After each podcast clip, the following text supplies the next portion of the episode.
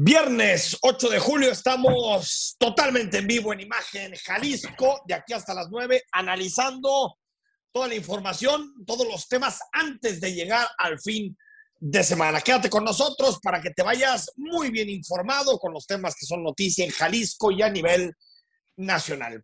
Uno de los principales temas de la semana, sin duda, y no solo de la semana, sino creo que puede ser uno de los grandes temas de este 2022, es la investigación, los datos que conocimos de la investigación que encabeza la unidad de inteligencia financiera, en donde se detectaron transferencias irregulares a la cuenta de Enrique Peña Nieto de parte de familiares por un total de poco más de 26 millones de pesos. El origen de los recursos tendría que ver con dos empresas que fueron beneficiadas durante el sexenio de Enrique Peña Nieto. El presidente López Obrador decidió sacar un poco de fuerza la investigación. Primero dijo que, no hay que juzgarlo, que no hay que hacer juicios eh, sumarios, pero tenía precisamente al lado de él al titular de la unidad de inteligencia, Pablo, de la unidad de inteligencia financiera, Pablo Gómez, que fue muy claro sobre la forma en que se triangularon los recursos y los posibles delitos de lavado o blanqueamiento de dinero en la que pudiera estar involucrado el presidente Enrique Peña Nieto, el expresidente Enrique Peña Nieto. Como todos los días, Rodrigo de la Rosa, ¿cómo estás? Enrique, qué gusto, finalmente viernes y entramos al análisis de, de tema, ¿no? De cada semana y este sin duda muy interesante.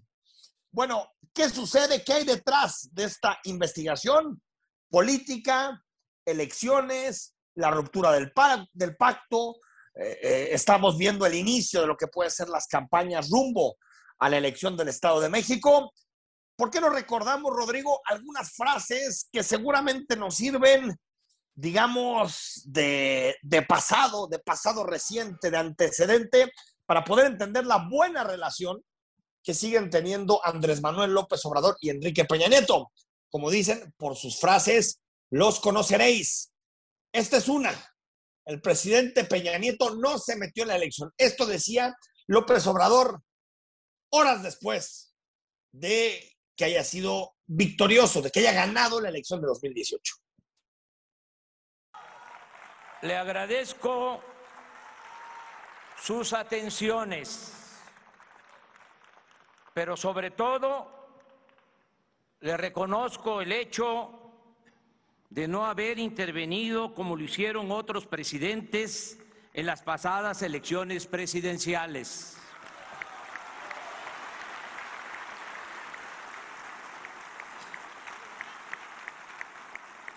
Hemos padecido ya ese atropello antidemocrático. Desde ahí, Rodrigo, comenzó una relación que, que, eh, tuvo muchísimos, eh, muchísimos episodios. Por ejemplo, López Obrador diciendo que él no pensaba actuar penal ni legalmente contra Enrique Peña Nieto, diciendo que él está a favor no de investigar a los expresidentes, sino de una ley de punto y final en donde no se entre a analizar las decisiones que se tomaron en los sexenios anteriores eh, hasta que en cada ocasión que sale este tema en la mañanera, Rodrigo, el presidente López Obrador manda la pelota a la grada y dice, yo no estoy interesado en la venganza, yo no soy una persona que su fuerte sea la venganza.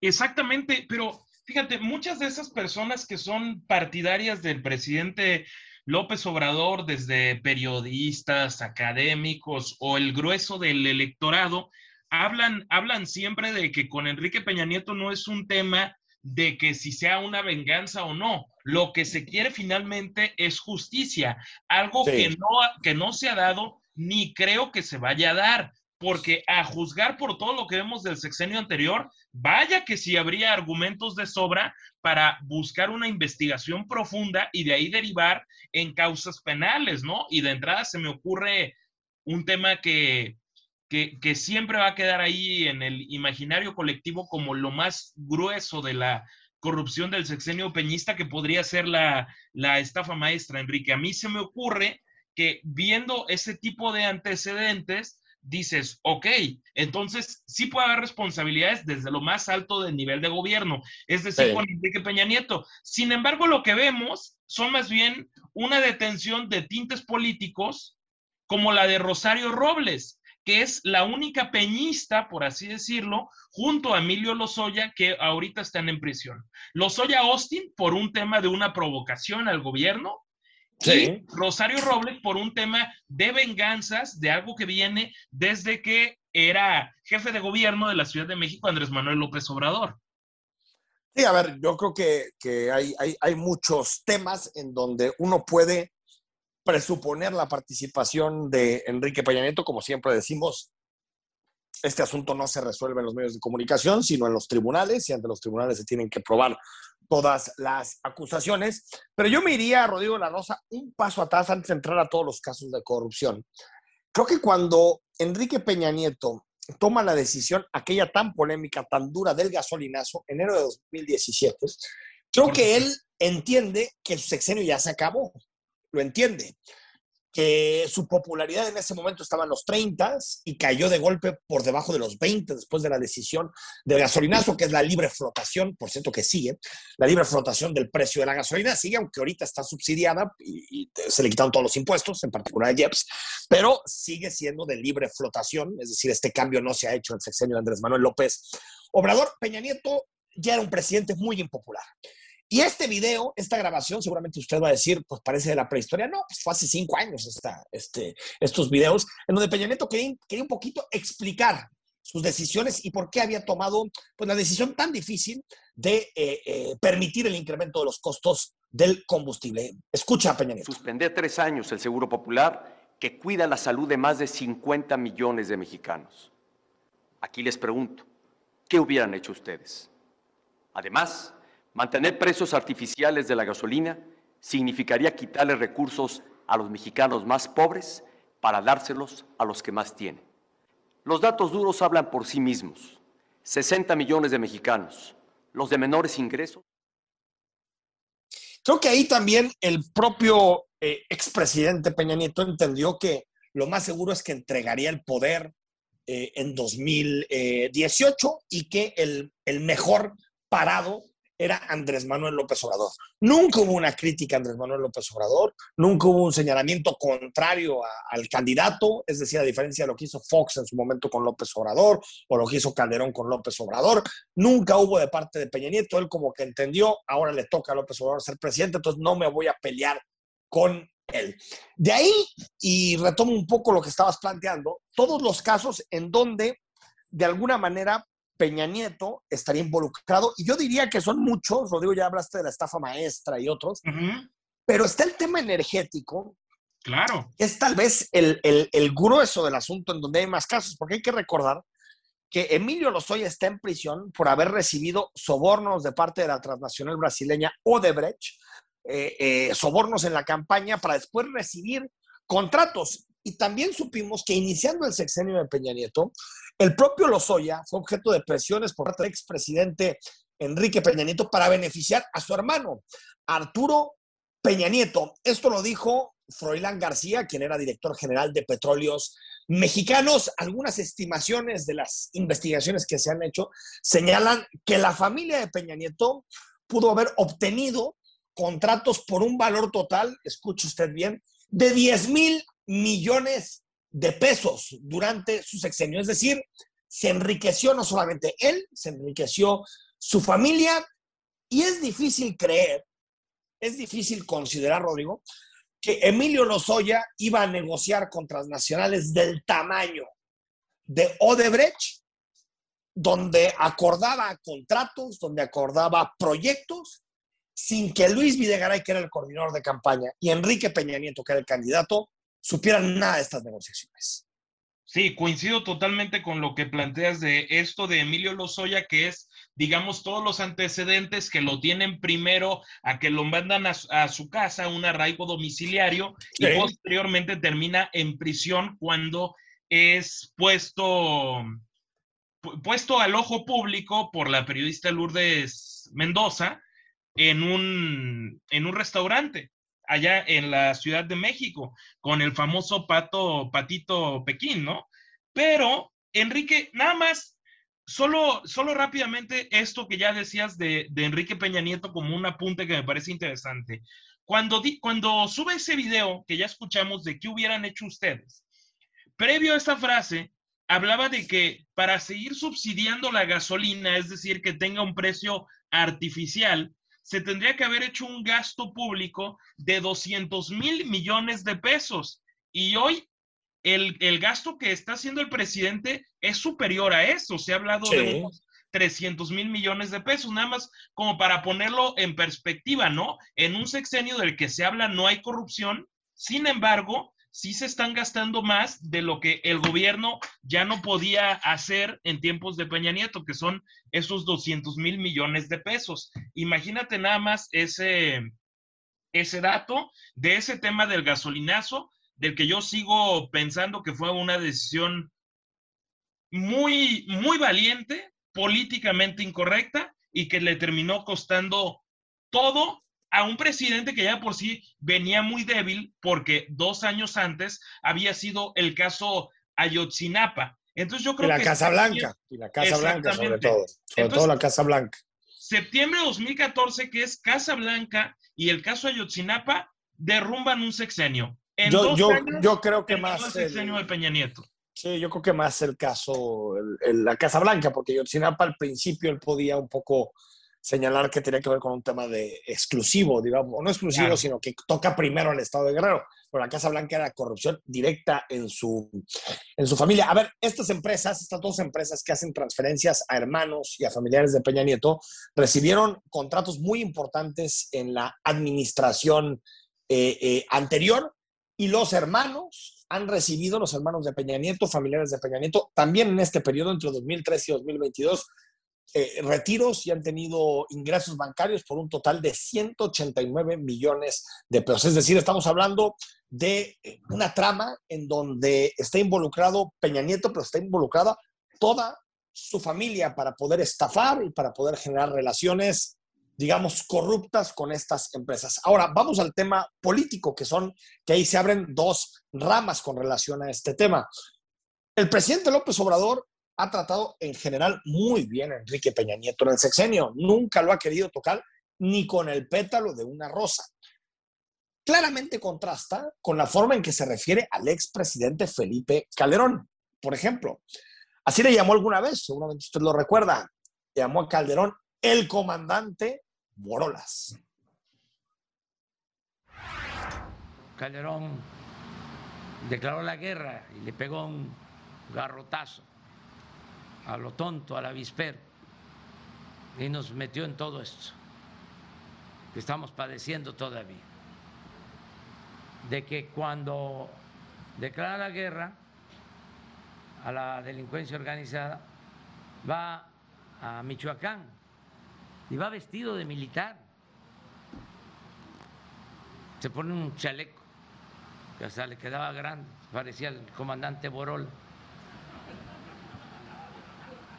Y ahí declara la... Y, y, esto lo que de alguna manera deja sobre, sobre la mesa es que López Obrador no quiere romper el pacto que, que se fraguó en su momento, yo creo que previo a la elección y durante la, la, la, la transición, durante la transición del poder, eh, que comenzó cuando López Obrador ganó la presidencia y que culmina el primero de diciembre, eh, eh, López Obrador y Peña se llevan muy bien, dicen que es una transición tersa, que no va a pasar nada, cosa que no está mal, que hay una transición tersa. lo que se critica es que hubo un acuerdo básicamente de impunidad y el acuerdo es que el presidente López Obrador pues, no se iba a meter a analizar los eh, eh, temas relacionados con Enrique Peña Nieto. Se ha metido a decir de García Luna y de Calderón y de no sé qué tantas cosas hace dos sexenios, pero sobre estos temas nada, y ya lo refería, Rodrigo, con, el caso de, Rosario Robles, en donde no solamente eh, el presidente ha hecho gala de, pues digamos, de su animadversión en contra de Rosario Robles, sino que está en prisión preventiva de una forma totalmente eh, eh, injustificable Y el caso de Emilio Lozoya, que fue que primero recibió el criterio de oportunidad y después comenzó a ser eh, juzgado. Por lo tanto, a mí me parece que en este caso, López Obrador está jugando a enseñarle a Enrique Peña Nieto que tiene todo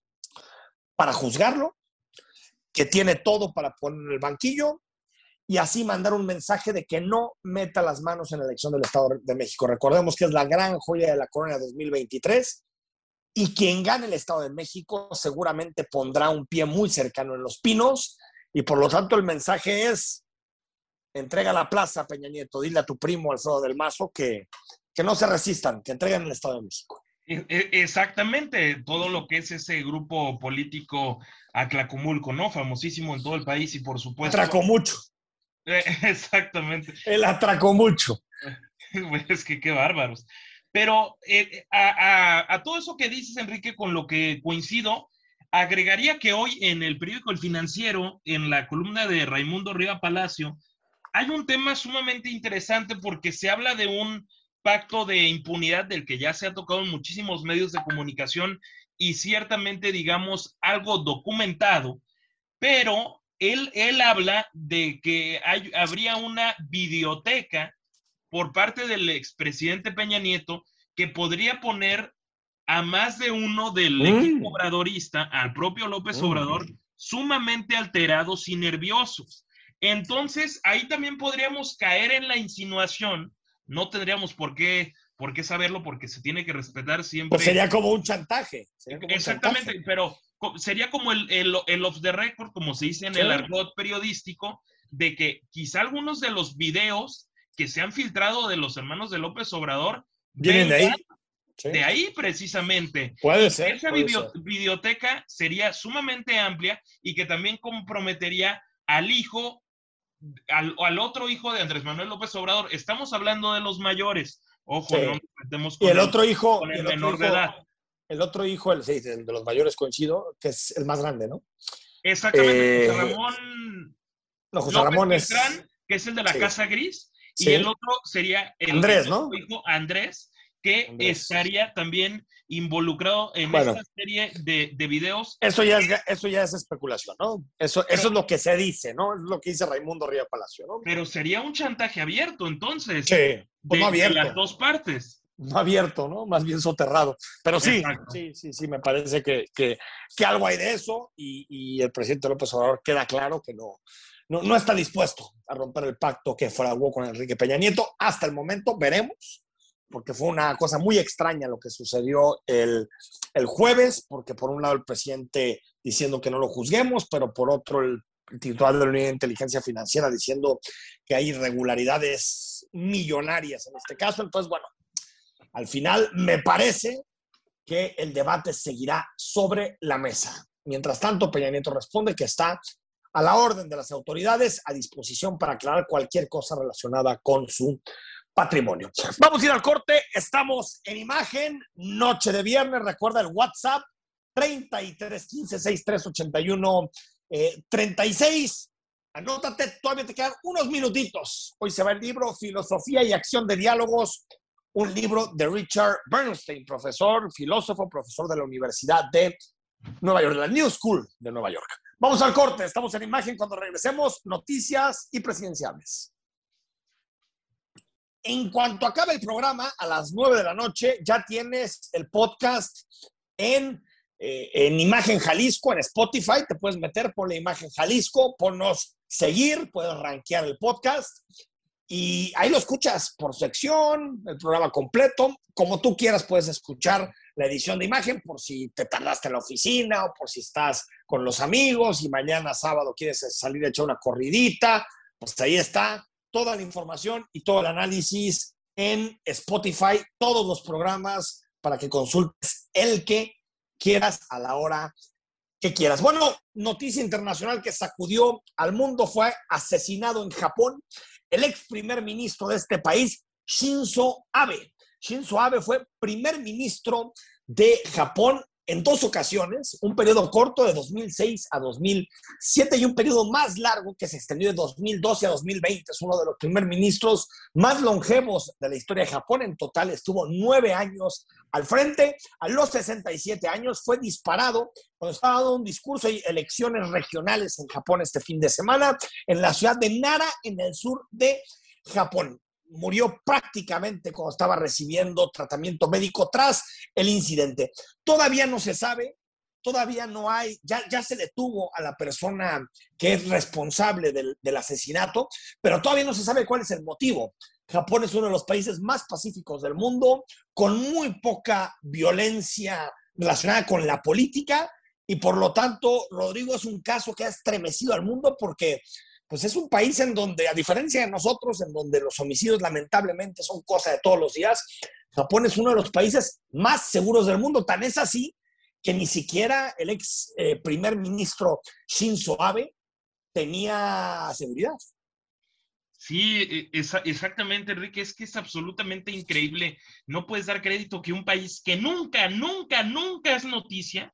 La última vez que fue noticia fue hace un año cuando organizaron los Juegos Olímpicos eh, suceden este tipo de cosas en un país donde el último asesinato político se habla de que fue hace más de 60 años y también hay que, hay que decir que se habla de que el promedio en Japón de algún tiroteo que se registra algún incidente de balas, pues el promedio son 10 al año, imagínate, 10 al año. Tremendo, tremendo. Pues ahí está. Ahí está lo que sucedió con Shinzo Abe. Reacciones a nivel mundial. Biden se dijo atónito, conmocionado y profundamente entristecido por el asesinato. También reaccionó Barack Obama, que estuvo algún tiempo con él compartiendo eh, eh, eh, periodo presidencial. Lo calificó de amigo y aliado desde hace mucho tiempo. Donald Trump, que era un unificador como ningún otro de su país. Recordemos que Shinzo Abe fue de los fue el primer ministro que de alguna manera comenzó con esta política en Japón de autonomía versus Estados Unidos y las leyes que se formaron después de la Segunda Guerra Mundial. Entonces es un personaje de muchísimo peso en su país. También el presidente López Obrador envió su pésame, sus condolencias al pueblo japonés. Es un hecho muy lamentable. Estaba en un acto, campaña. Hay elecciones, creo que para legisladores, para parlamentarios, este año, ya pronto él estaba participando en un acto y fue agredido. Le trataron de salvar la vida, pero no fue posible. Entonces, nuestro pésame al pueblo de Japón.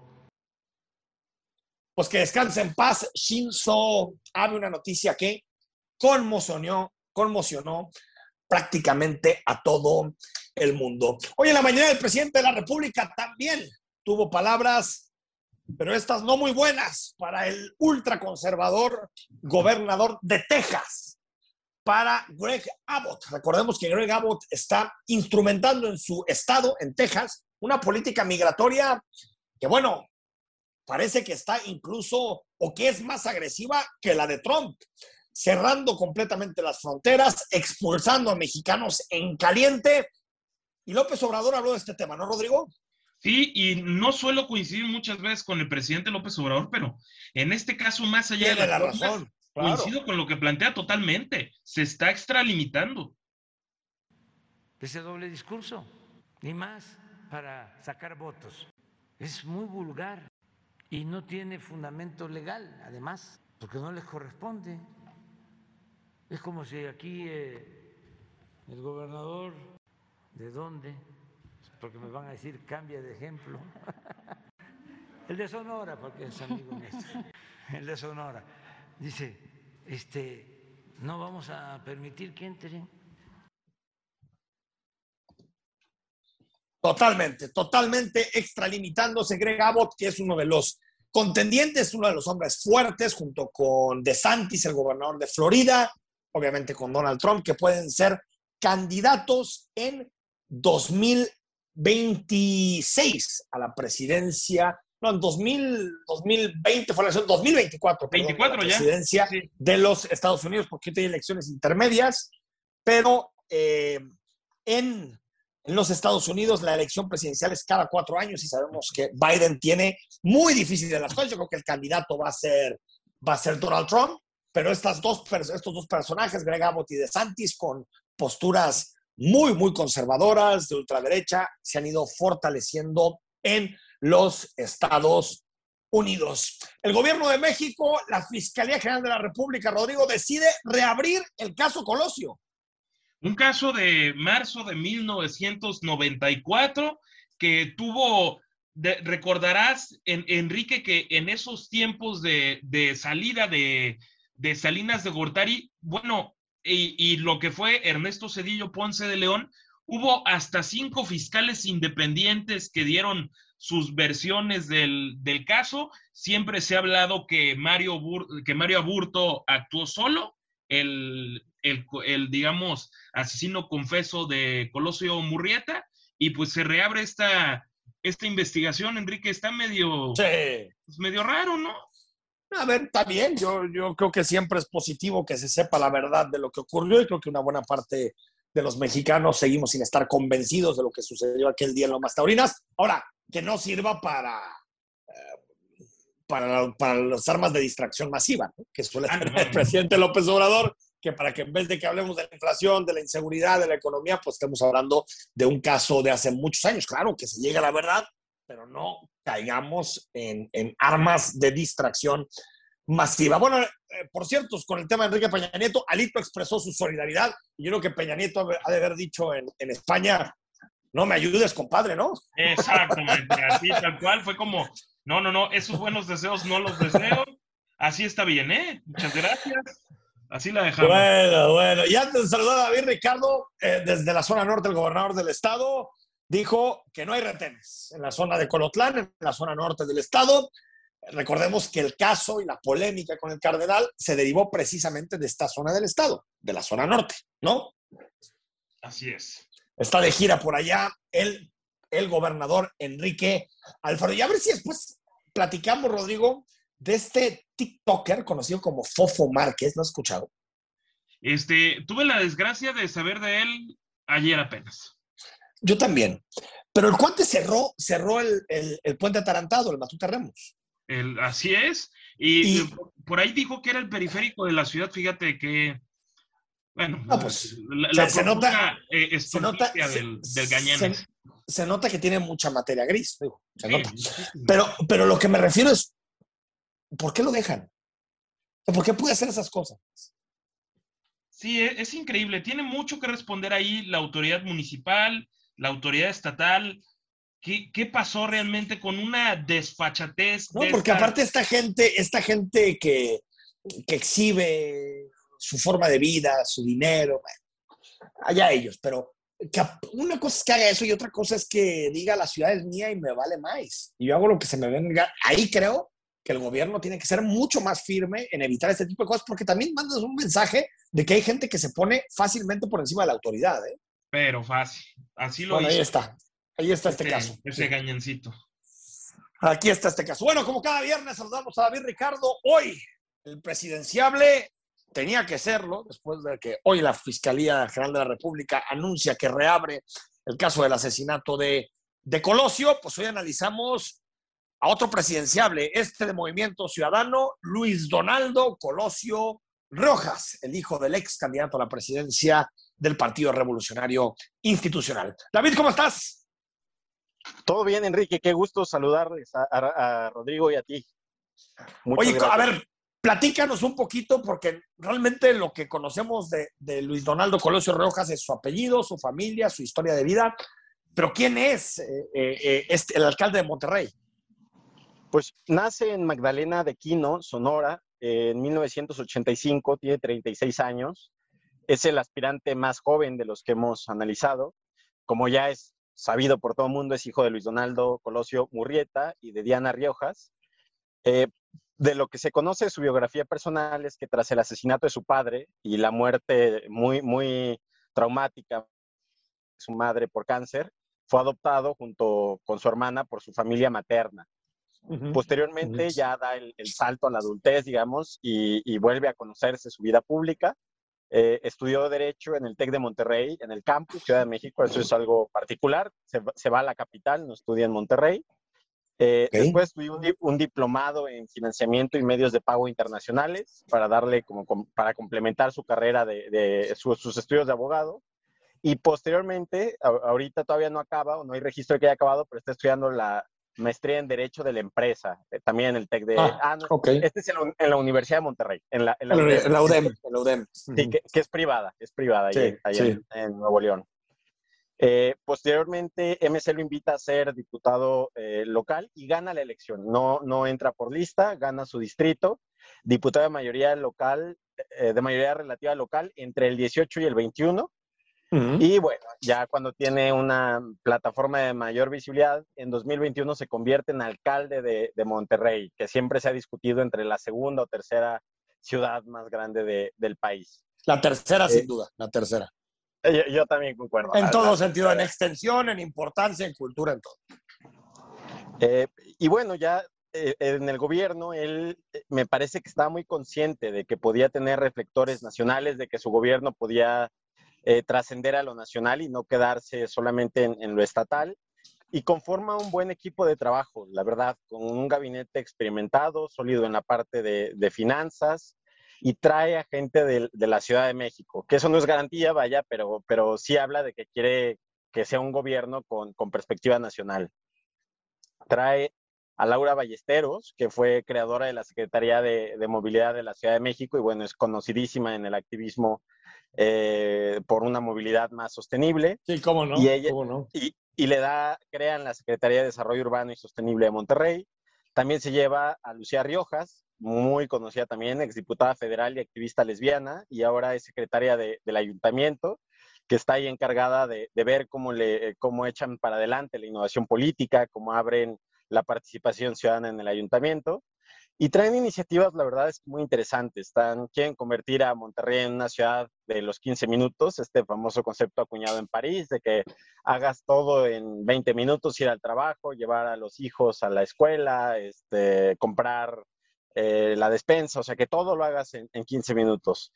También proponen que sea una ciudad triple cero, cero emisiones, cero muertes viales y cero exclusión Ah, mira, qué interesante. tiene, tiene un plan de descarbonización que es prioritario. Si tú entras a la página del Ayuntamiento de Monterrey, lo primero que te aparece, el Acuerdo Verde. Entonces, sí van muy en la línea de una ciudad eh, ecológica, eh, libre de carbono. Y también le están dando mucho impulso a, los presupuestos participativos. eh, de- van a llevar a- a- por este método el 5% de la recaudación del predial, que son más de 50 millones de pesos, eh, se va a someter a presupuesto participativo. Entonces, están innovando, están haciendo un gobierno sólido, inteligente, eh, fresco, me parece. Pero ahora, ahora sí vamos a, a- a- la perspectiva nacional. Sí, yo no sé, sí, sí. si- yo no sé si eso te alcance para, para No. convertirte en un aspirante serio a la presidencia de la República, ¿no? Ahora, eh, previo a eso, ¿cómo calificarías ideológicamente a, Luis Fernando Colosio? Porque lo que me acabas de describir de políticas de gobierno, pues yo lo vería como una especie de socialdemócrata, alguien de centro izquierda, tal, tal, tal, pero pues digamos que no conocemos mucho el pensamiento de Luis Fernando. Conocemos a su papá, pero a él no tanto. Yo, yo no sé si le alcanza la etiqueta tanto para ser un socialdemócrata. A, mí, francamente, eh, y lo digo con respeto, me parece un poco superficial. Eh, las políticas que ha impulsado su gobierno son progresistas, son, eh, pues sí, claramente progresistas es el adjetivo que yo elegiría, pero de él no se sabe mucho. Es, No, así- su, no, ascen- su no. ascen- su ascenso ha sido meteórico, eh, se conoce poco de sus ideas. eh, no frívolo, frívolo no, no, me No, parece. un frívolo es Samuel García. Claro, es un adjetivo duro. Él más bien me parece superficialón, eh, abogado, muy, muy, sin, sin que podamos eh, adentrarnos más en su pensamiento. No, no me parece un tipo de... No se sabe todavía político. mucho, ¿no? No se sabe todavía Sí, mucho, no. aparte de lo, de lo que piensa, de lo que cree. Y, y al final, Rodrigo de la Rosa, pues eh, yo creo que en este momento es un aspirante a la presidencia porque tiene uno de los apellidos más importantes del país en materia política, pero todavía Luis Fernando Colosio Riojas no ha hecho nada en el paisaje público mexicano, ¿no? Totalmente, David, Enrique. Su- sucede también que, a diferencia de, muchos otros personajes que siempre se dice es que le pesó el apellido del padre, ya sea en la política o en el deporte. Aquí estás hablando de alguien que claramente está siendo beneficiado porque su padre resulta un mártir del sistema político mexicano. Y entonces, si lo ves en fotos, mucha gente no lo conoce. No, no lo conoce. ¿Qué pasa? En las encuestas sale relativamente bien posicionado porque escuchan el apellido y llega esa nostalgia de un político que tenía un arrastre y un carisma sí, como ningún otro. comparable como, el, del, el, del, propio López Obrador en 2018 o quizá mucho más que, el del propio actual presidente. Ahora, es, es, el candidato mejor evaluado de la oposición, que no sabemos qué tanto el efecto sea que la gente lo confunde con su padre. no sabemos si en la encuesta la gente dice, oye, pero qué Colosio. Entonces, pero bueno, quitando e, eso, esa duda de que no sabemos si sí si, la gente entiende que es el hijo o el padre, pero es el mejor evaluado, tiene 34% de positivos contra 20 de negativos. Entonces, de, más 14. sí, sí, de todos los de la oposición es el mejor valorado y, bueno, en, los escenarios hipotéticos contra el bloque oficialista y el opositor, le, va relativamente bien, cosecha entre el 18 y el, y el 21% de votos. Entonces, pues parece ser competitivo, pero no sabemos si es efecto burbuja, vaya. Si, yo creo que es efecto burbuja. Yo creo que es efecto burbuja. Y yo creo que sería competitivo si solo si hay una alianza de todos los partidos, MC, PAN, PRI, PRD. Pero bueno, tendremos posibilidad de analizarlo. David, como siempre, muy completo el análisis y próxima semana te preparas a alguien más, ¿no? Claro que sí, un abrazo a ambos. Eh, gracias. Ya quedamos. Un abrazo. Gracias, gracias. David Ricardo, que es analista político, politólogo y es el titular de la sección de los presidenciables que te llevamos cada semana los viernes para que conozcas a aquellos que aspiran a llegar, pues ya no sé si al Palacio de Gobierno o a Los Pinos. Yo creo que, yo no sé si volverán a Los Pinos, yo creo que ya al Palacio de Gobierno, ¿no, Rodrigo? Eh, pues. Digo, porque Los Pinos ya es un, qué buena pregunta. Eh, es un museo que dicen los que ya fueron que está bastante descuidado. A mí, la verdad, Es que es mucho este gobierno. Es mucho este gobierno. Yo los, yo, la, verdad, yo los pinos, los pinos los conocí en el, en el sexenio de Fox. Y era es una residencia preciosa. Pero bueno, mucho este gobierno. El simbolismo de la gente entra a los pinos y después destruyen el lugar y nadie ya pela para nada el, lugar. Pero bueno, vamos a ir al corte cuando regresemos, frases de la semana y cerramos escuchando también el análisis de nuestro politólogo, uno de los politólogos de cabecera, Álvaro López. Quédate en imagen, hasta las nueve. Rodrigo de la Rosa. Exactamente, hay un, hay un boletín del, del IEPC, o sea, del Instituto Electoral y de participación ciudadana, simplemente comentan que en un tramo de carretera del estado, de esto a la altura de Clatenango, en, en Zacatecas, camino a Colotlán, Jalisco, un sujeto armado disparó en cuatro ocasiones a una camioneta institucional que estaba identificada. Un funcionario del IEPC, el que estaba en esa camioneta, logró ponerse a salvo y comunicarse con la institución, por fortuna está bien, salió ileso, fue sacado de la zona por autoridades estatales y bueno, se, guarda la identidad de este funcionario público. Parece de momento que pues nada más en el, en el susto, pero ojo con esto. Bien, pues ahí está. Ahí está la información. Qué bueno que está bien. Y bueno, los límites con Zacatecas que son tremendos. Uno de los focos rojos de la eh, entidad.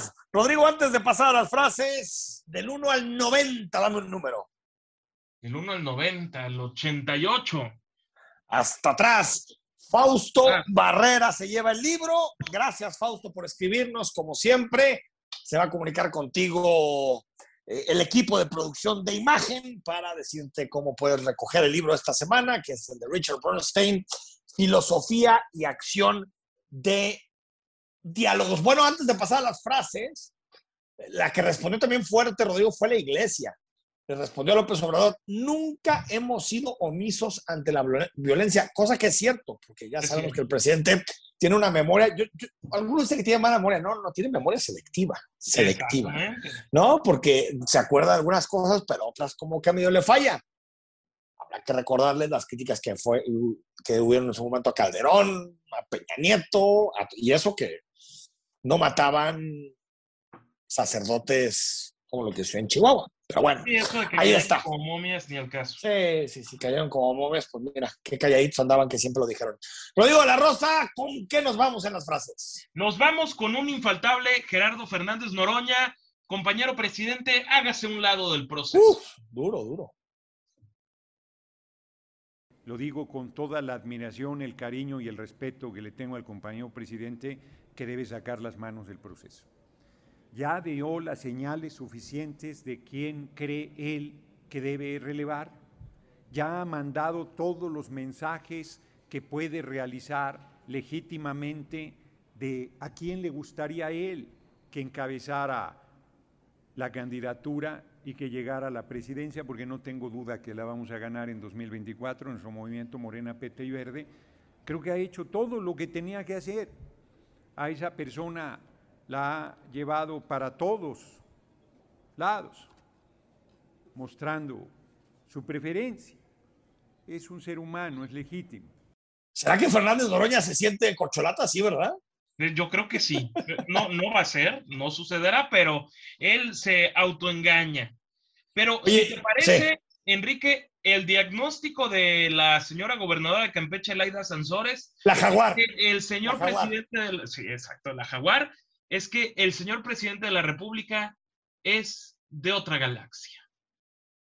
Y cuando dice, no, es que no se puede humillar a la gente, que dice nuestro presidente que en verdad dices, es que es de, de otra galaxia, Andrés Manuel, con ese sentido tan humano, ¿no? Y tan sensible. Pero yo digo, mm, también para nuestro pueblo ha sido bien humillante que en su cara, en un pueblo donde a veces sobrevivimos o sobremorimos, y nos consta los que estuvimos aquí en la resistencia, que apenas tienen para comer, que la vida nos es tan cara.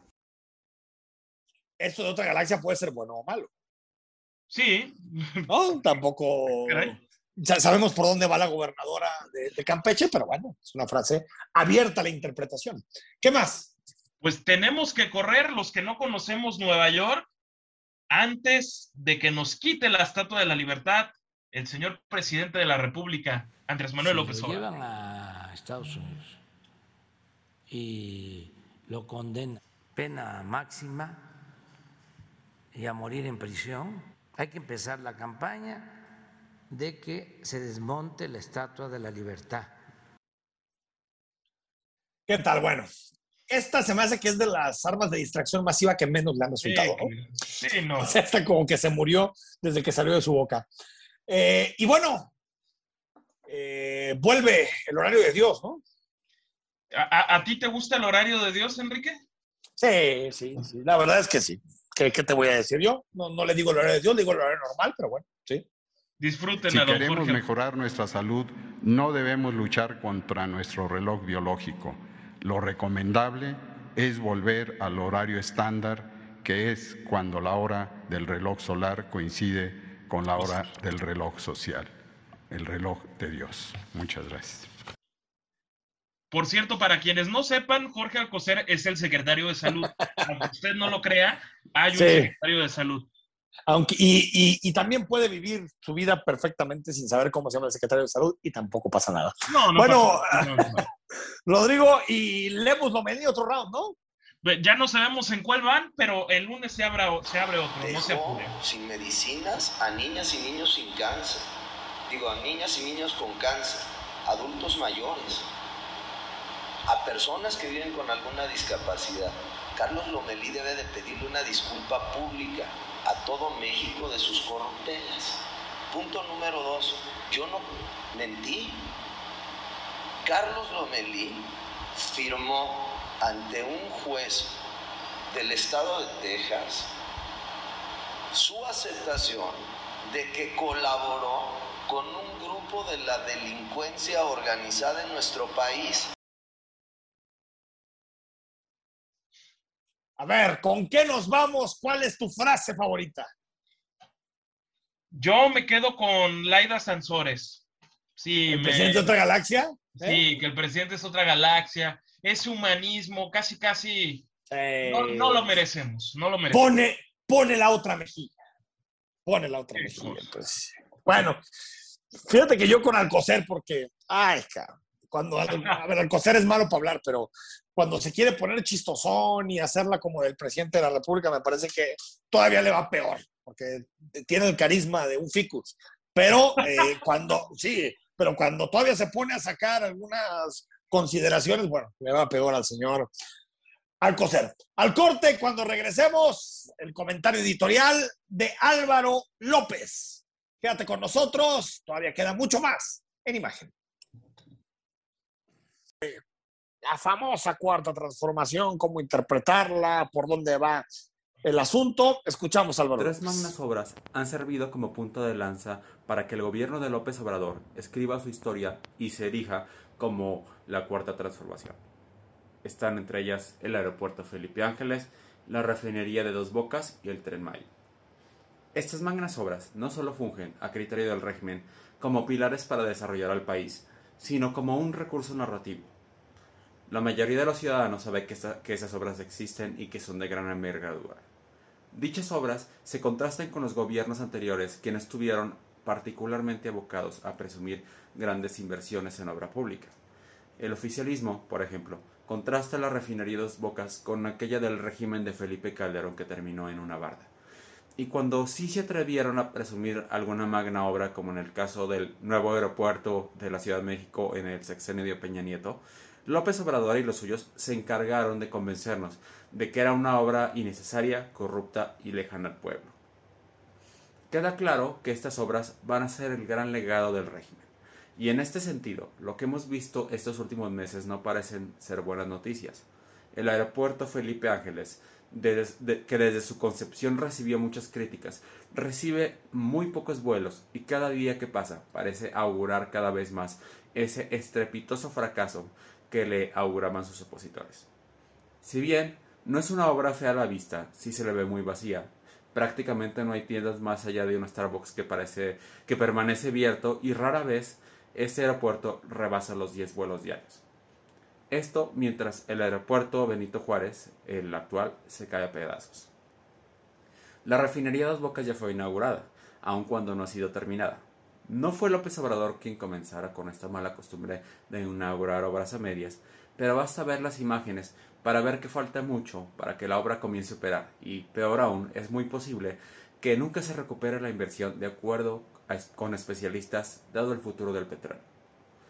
Es posible que el tren Maya siga por esta ruta de incertidumbre e improvisación. Si, como algunos pronostican, estas obras terminan siendo un fracaso, estarán ahí como el legado del régimen, uno muy distinto del que López Obrador habría esperado. Muchas gracias. Pues acabó la semana, eh, contentísimos de haber estado contigo en Imagen, muchísima información en Imagen Jalisco. Próxima semana también, ¿eh? Vamos a tener entrevistas de primera, opiniones, análisis, polémica y siempre en un tono divertido y sarcástico para que, para que te diviertas con nosotros y para que pases un buen rato. Rodrigo de la Rosa, gracias. Que vengan dos tequilitas hoy. Muy buenas noches a todos. Dos tequilitas. Te los mereces, señor de la Rosa. Muchas gracias. Te mereces. Después de, aguantar, después de aguantar algunas ruedas de prensa ahí donde todo el mundo se te queja. Te los mereces, échatelos, échatelos a su Ay, Nuestros amigos. Échatelos, échatelos. Soy Enrique Tucen, próximo lunes a las 8 estamos totalmente en vivo en imagen. Que descanses.